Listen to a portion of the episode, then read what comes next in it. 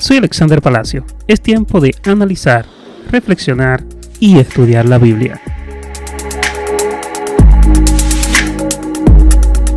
Bienvenidos amigos, bienvenidos a un día más de nuestra sección de estudio bíblico.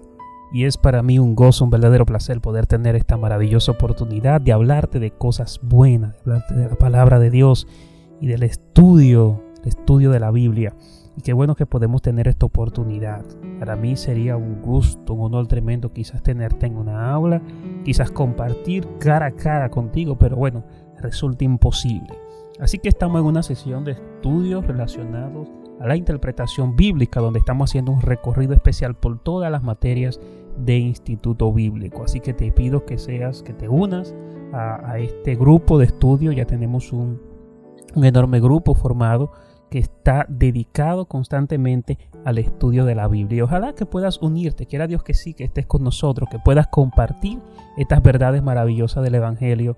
Y esta ocasión eh, siempre haciendo énfasis ¿no? en lo importante que es nosotros poder ir a la Biblia e interpretarla. Hoy estamos ya en nuestro octavo día de clase, de secciones de clase. Así que si hoy es el día que te unes a este estudio, bueno, te voy a pedir que vayas al principio, que vayas a la introducción, a la primera presentación de estudio bíblico ahí en mi canal de podcast.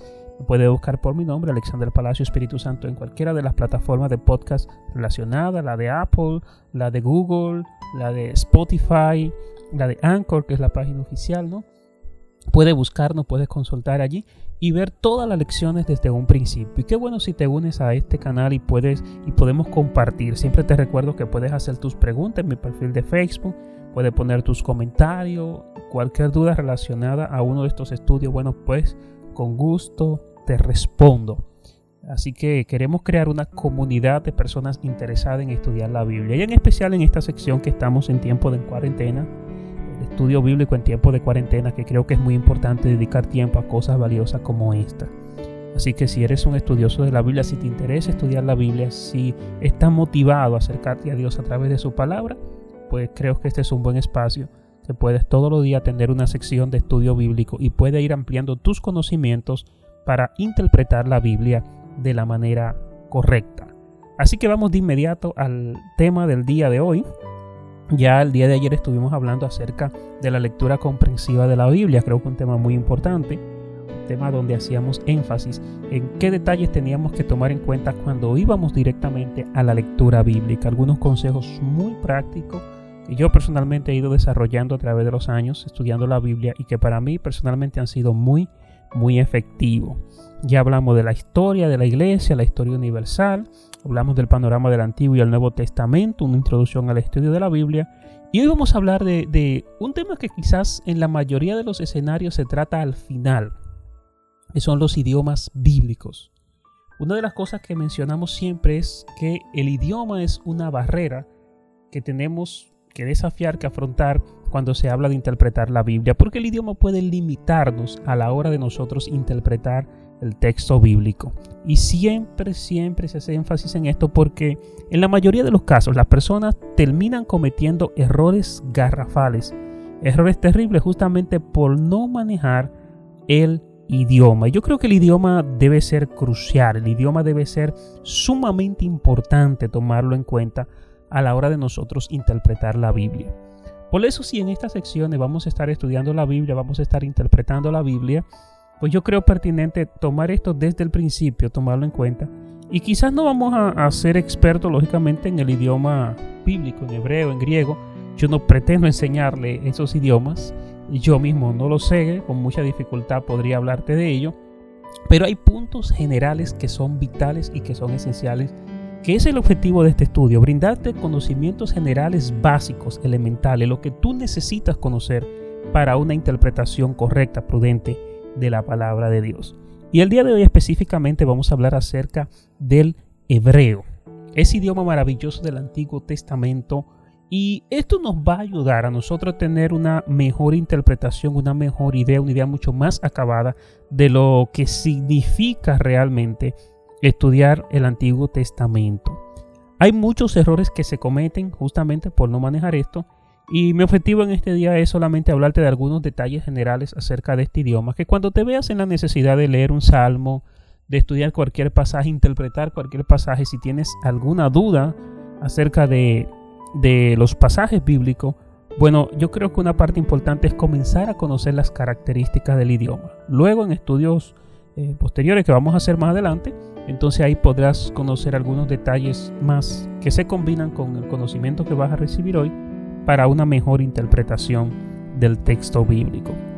Así que vamos con lo primero que debemos de tomar en cuenta. Y si tienes tu cuadernillo de apunte ahí, quieres escribirlo, tu teléfono, tu nota, lo que sea, es bueno que lo tomes en cuenta. Lo primero es que tenemos que entender que el hebreo es una lengua muerta de Medio Oriente, una lengua semítica, que al igual que el, árabe y esos idiomas de Medio Oriente ya no se usan. O sea, estoy hablando del hebreo antiguo. La Biblia no fue escrita en el hebreo moderno que tenemos ahora. Las personas en Israel, por ejemplo, hablan hebreo, pero hablan un hebreo moderno de ahora, de este contexto. El hebreo bíblico es un idioma muy diferente en un sentido, porque es un, idioma antiguo, totalmente antiguo, de una lengua que ya no tiene ni siquiera pronunciación. Por tal razón resulta un poquito más difícil estudiarlo.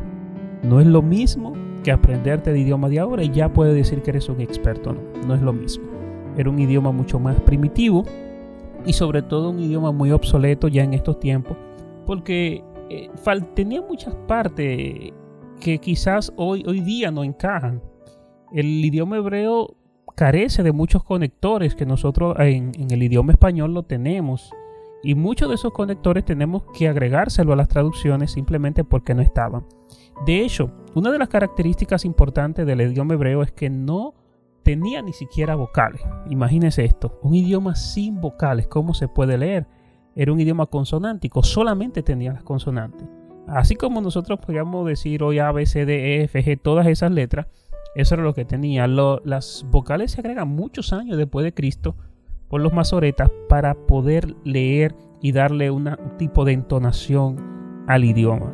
Lo que esto hace que se dificulte un poquito a la hora de nosotros poder utilizar las palabras así en su sentido original. Además, la forma de escritura muy distinta, muy, muy distinta a la que nosotros podríamos eh, destacar hoy. Pero sí, hay algunos detalles que son muy importantes y que tenemos que tomar en cuenta de esta letra, de este idioma, que yo creo que debe ser lo, más prioritario, lo más básico, lo más elemental. Y es la característica general de este idioma cuando se habla de interpretación bíblica. ¿Y qué es? Bueno, el hebreo bíblico es un idioma que trata las verdades abstractas a través de ideas concretas. Yo creo que esta es la principal característica que nos puede ayudar a la hora de interpretar, porque si te, me pongo a hablarte de las variantes verbales, de los tiempos, de los modos y todas estas cosas, bueno, te vas a quedar sin entender absolutamente nada, porque esas son muchas complejidades y no creo que sea necesario eh, tener esos conocimientos elementales para una buena interpretación de la Biblia en tu tiempo devocional, cuando vayas a predicar, cuando te toque hacer un análisis de un texto o explicarle algo a alguien. Si tú tomas en cuenta este detalle, yo creo que es suficiente para poder hacer una interpretación más coherente de los textos que tengas que interpretar. Escucha bien. Es un idioma que presenta las verdades abstractas y cuando hablo de verdades abstractas, si no entiendes bien el término, me refiero a esas ideas que no son tangibles, esas ideas profundas del conocimiento de las verdades del Evangelio, todo lo que es Dios y su forma de actuar, todas esas son verdades abstractas que no podemos distinguir, asimilar, o sea, simplemente definir así a simple vista. Son cosas complejas. Esas verdades complejas necesitan ser escritas o interpretadas en este caso por ideas que sean concretas con cosas llanas, con cosas naturales, con el entorno, naturaleza, las cosas diarias de la vida, palabra simple. En otra palabra, es un idioma muy ilustrativo.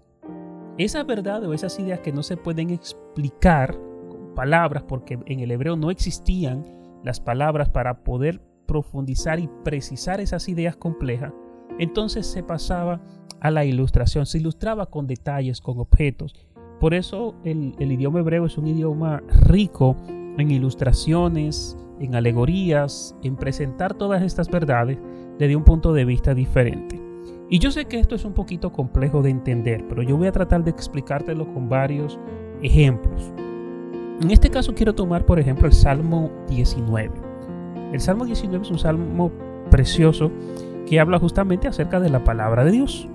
Y voy a tomar, por ejemplo, el versículo 17, la parte B, que dice, el testimonio de Jehová es fiel, que hace sabio al sencillo. ¿Y a qué se refiere el texto con esto? El testimonio de Jehová es fiel, que hace sabio al sencillo. Cuando nosotros entendemos y tenemos la facilidad de conseguir alguna Biblia textual o algún texto que nos acerque más a los escritos originales, no vamos a dar cuenta, por ejemplo, en este caso, que esta palabra que utiliza aquí como sencillo, diga bien, el testimonio de Jehová es fiel que hace sabio al sencillo, esta palabra sencillo en el idioma original se refiere a una puerta abierta, una puerta abierta. Esa es la idea del texto original. ¿Qué pasa? Que con las versiones, las traducciones bíblicas han hecho un trabajo de interpretación y han variado la palabra. Y estas variantes muchas veces no nos llevan a entender el sentido original del texto. Por eso se necesita tener un conocimiento más especializado a la hora de interpretar o de leer la Biblia para poder encontrar mayor sentido a lo que se está diciendo. Entonces, esta idea de ser una persona sencilla que se refiere a una puerta abierta realmente, no la palabra sencillo, que yo no creo que sea la traducción más, más correcta, más coherente en este sentido, porque puede traer confusión. Tú puedes considerar como persona sencilla a una gente humilde, a una gente buena, a una gente bondadosa, a una persona afable de corazón. Es la idea que nosotros tenemos en nuestro contexto. Entonces, cuando se traduce a una cultura como la nuestra con esta palabra, no es equivalente al significado de una puerta abierta.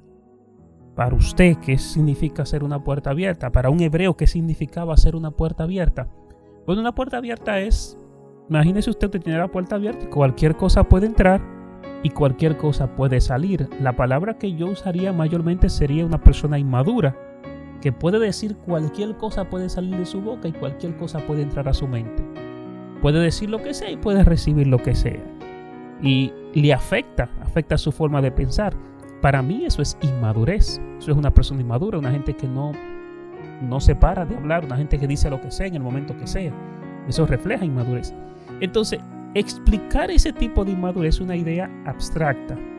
Y el hebreo lo ilustra con la palabra de una puerta abierta para hacer una comparación.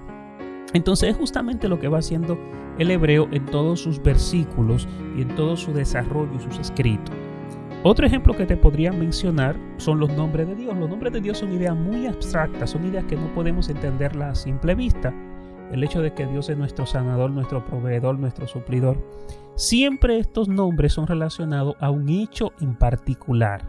Difícilmente te encuentras el nombre de Dios aislado de un hecho concreto, salvo el nombre de Jehová que siempre se menciona en cualquier circunstancia, nombre de Yahvé o Elohim en alguno de los casos se traduce casi siempre como Señor. Pero si Dios, por ejemplo, le obra en el caso de, Abraham con Isaac, cuando aparece el Cordero, de allí sale el nombre de Dios proveerá. Cuando Dios sana al pueblo, entonces se le llama Jehová Rafa, Jehová es sanador, cuando lo sana en el desierto a través de la serpiente. O sea, siempre habían hechos que marcaban un precedente para poder nombrar a Dios de X o Y manera. Un ejemplo que también quizás tú conozcas muy bien es el caso del Salmo 23. El Salmo 23 explica muchas ideas del cuidado, del trato de Dios, de cómo Dios nos consuela, cómo Dios sacia nuestro corazón, de cómo Dios nos da alegría en medio de tiempos difíciles, cómo Dios está con nosotros en medio de la angustia. Todos esos términos que yo te menciono, tú lo entiendes ahora, porque en este contexto y este idioma tiene esas palabras. En el idioma hebreo no existían estas palabras. Así que David tiene que valerse de una serie de ilustraciones para explicar su sentimiento hacia Dios, porque el idioma no le ayudaba a poder explicarlo con todos esos detalles que nosotros hoy podemos disfrutar y que las traducciones ya tienen en muchos de los casos. Por eso David dice, Jehová, tú eres mi pastor y nada me faltará. Porque la idea que tenía el judío de un pastor era que ese pastor tenía cuidado de sus ovejas. Entonces siempre esta relación de cosas concretas permitían llevar una idea abstracta, una idea que no era tan fácil de digerir, pero sí se entendía a través de las ilustraciones. Por eso es importante nosotros hacer énfasis en este sentido y tomar en cuenta que lo que Dios nos revela en el Antiguo Testamento siempre va a estar cubierto de estos detalles. Ahora bien, las traducciones bíblicas muchas veces nos pueden acercar a el texto correcto original, la manera más correcta posible, pero muchas veces nos pueden alejar si no es una traducción que sea eh, quizás coherente o que dé en el clavo. Hay muchas traducciones que sí lo van a hacer, que sí van a tener ese énfasis, ese matiz y van a tratar a veces, sino a través de un pie de página, te van a dar la idea del sentido original del texto. Hay Biblias así. Por eso siempre digo, si hay que hacer una inversión en un tipo de Biblia como esta, pues sería genial, sería buenísimo. Porque esas explicaciones nos ayudan a entender el sentido original del texto, sentido de lo que realmente quería decir el autor y el significado de esas palabras. Yo te decía y te hablaba el día de ayer que hay un tipo de diccionario, de hecho te dejé el link en la descripción del, del podcast de ayer de los recursos que necesitábamos para interpretar la Biblia y te hablaba de un diccionario exegético expositivo. Estos diccionarios lo que hacen es que buscan esas palabras específicas de los versículos y te dan una definición de acuerdo a su sentido y su contexto original. Y sobre todo cuando manejamos el idioma un poquito, como es el caso por ejemplo del griego, que sí hay una gran variante de palabras, de contenido, de diccionario, es fascinante cuando podemos ir a estos diccionarios exegéticos y buscar una palabra en particular. Buscamos la palabra don, la palabra gracia, la palabra salvación, cualquier palabra en el caso del idioma griego, te permite tú ver el sentido de esa palabra en las épocas, cómo ha ido evolucionando y de acuerdo a los pasajes bíblicos de manera específica, de manera directa. ¿Por qué? Porque las versiones bíblicas son muy limitadas, no tienen espacio suficiente para contener todas estas ideas y solamente las versiones bíblicas se limitan por lo general a hacer una traducción inmediata. Te presentaba el caso del Salmo 19, que lo que Jesús, lo que se hace en las traducciones es que ponen la palabra sencillo, pero en el contexto nuestro de los dominicanos en especial, ser sencillo no es malo. Para nosotros no es un término que sea incoherente es un término de una persona que, que sea arrogante, orgullosa o inmadura. Todo lo contrario, se considera una persona sencilla, humilde de corazón. Alguien bueno. Pero vemos que lo que la traducción o el sentido original del texto no es eso lo que quiere decir. Está hablando de una persona que es inmadura, lamentablemente. Entonces por eso siempre va a ser necesario conocer estas características del idioma, estos detalles y tener la facilidad y la oportunidad de ir al sentido más profundo del texto. Por eso siempre las Biblias de estudio, los diccionarios bíblicos exegéticos, como te menciono, van a ser necesarios, van a ser importantes. Y cualquier estudio que usted pueda hacer de manera más profunda de este idioma, hay muchos estudios en línea, pues sería mucho, mucho más excelente. Así que amigos, hermanos que me han escuchado el día de hoy, agradezco muchísimo su atención vamos a estudiar la Biblia. Por lo pronto la recomendación sería, si no tiene todos estos recursos, busca varias versiones. Siempre busca por lo menos tres versiones para leer tus textos. Si al final no te convence, entonces tendrías que quizás buscar algún tipo de diccionario bíblico o una Biblia de estudio para ampliar tus conocimientos en este sentido. Así que será hasta mañana donde estaremos hablando acerca del idioma griego, el idioma griego. Y qué bueno sería si puedes investigar un poquito de este idioma, a ver cómo surge, cuáles son las características, qué cosas podemos aprender de él. Es un idioma sumamente interesante y como decía en un podcast anterior, muy diferente porque aquí sí se usan palabras complejas, abstractas y es un idioma mucho más refinado. Por eso es mucho más rico eh, el lenguaje, en el léxico en, cuanto a, a, las palabras que tiene. Así que ya sabes, hasta mañana, Dios te bendiga. Soy tu hermano Alexander Palacio. Espero que estés ahí, que puedas disfrutar y sigas aprendiendo con cada una de estas enseñanzas. Recuerda enviarme tus preguntas a través de nuestra página de Facebook. Dios te bendiga.